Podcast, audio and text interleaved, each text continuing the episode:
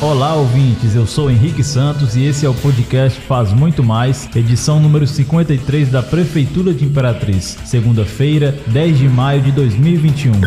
Eu sou Lauri Barros e juntos vamos trazer as principais notícias que foram destaque da Prefeitura de Imperatriz. Tanto esse como os demais podcasts você pode acessar no portal imperatriz.ma.gov.br/podcast, redes sociais e principais plataformas de streaming. Notícia, informação. Vamos começar falando sobre fiscalização de trânsito. Em patrulhamento pela Rua Luiz Domingues, no setor Mercadinho, o agente Frank Gomes flagrou o transporte de barra em uma caçamba que, embora tivesse a lona de proteção, não estava utilizando cobertura para evitar fragmentos da carga na via pública. O agente diz que as equipes da CETRAN têm orientado os condutores quanto ao cumprimento da legislação de trânsito.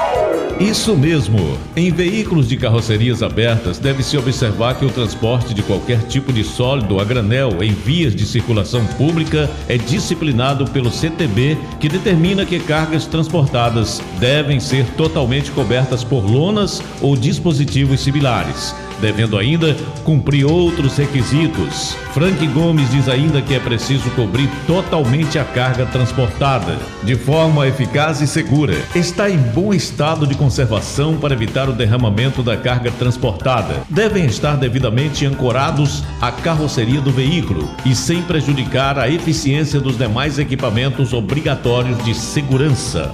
Vale lembrar que, além do transporte de carga granel, em que a própria carroceria do veículo acondiciona o produto, como por exemplo transporte de areia, o Conselho Nacional de Trânsito também regulamenta o transporte de outros tipos específicos de cargas, toras de madeira, produtos siderúrgicos, rochas ornamentais e contêineres. Convocação dos aprovados no concurso público. Começou nesta segunda-feira, dia 10, no auditório da Universidade Aberta do Brasil, a apresentação dos profissionais aprovados em concurso público do edital 001 de 2019 que referem-se à área da educação municipal. Já a primeira convocação de intérpretes e instrutor de Libras, cargos inclusos no edital 004/2019, será no mesmo local, das 8 às 12 horas, mas somente no dia 14 de maio.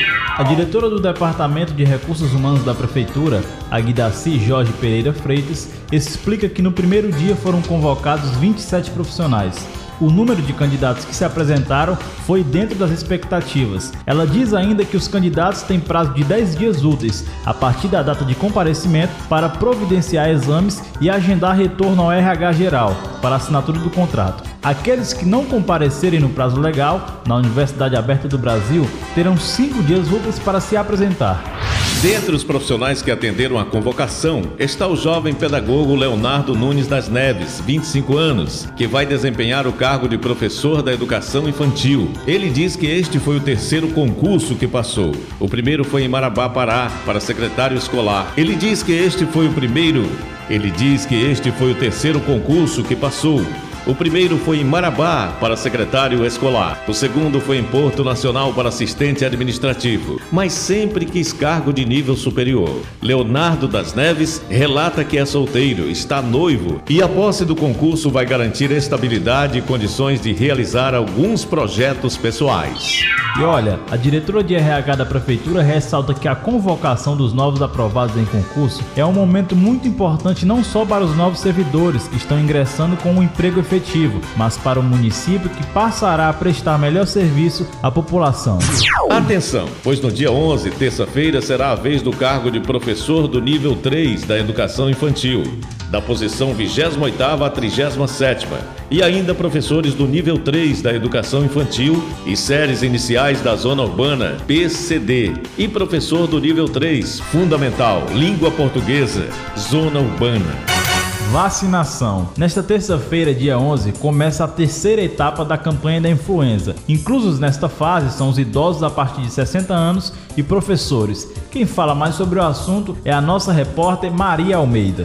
Dando continuidade à campanha de vacinação contra a influenza, começa nesta terça-feira a terceira fase de aplicação das doses em Imperatriz. Estão inclusos nesta etapa idosos a partir de 60 anos e professores. Eles terão de amanhã, 11 de maio, até o dia 8 de junho para se vacinar.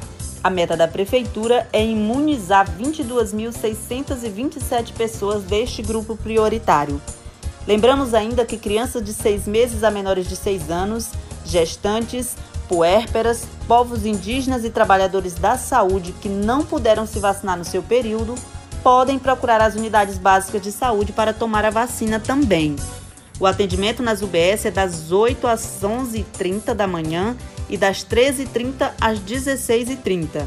E uma observação importante: quem for do grupo prioritário para a vacina da gripe que também é prioridade para a vacina da Covid-19, deve ficar atento ao intervalo indicado entre uma vacina e outra. A indicação é que você se imunize primeiro contra a Covid-19, ou seja, tome a primeira e a segunda dose aguarde 15 dias e depois tome a vacina da gripe. E olha, gente, na manhã desta segunda-feira, dia 10, estiveram reunidos na Superintendência da Caixa Econômica Federal da Praça Brasil os secretários de Desenvolvimento Social, Janaína Ramos, Infraestruturas, Igomar Filho e do Planejamento Urbano, Alessandro Pereira. Por videoconferência, representantes da instituição financeira em Brasília e presencialmente os da Caixa Imperatriz fizeram uma recapitulação e análise da situação em que se encontra o residencial Canto da Serra, bem como dependências da obra. Acerca do que cabe à Caixa, eles se mostraram disponíveis a buscar recursos para a aprovação de projetos e o que for necessário para dar continuidade às obras do empreendimento, bem como dar agilidade à própria contratação de nova empresa para finalizar o residencial.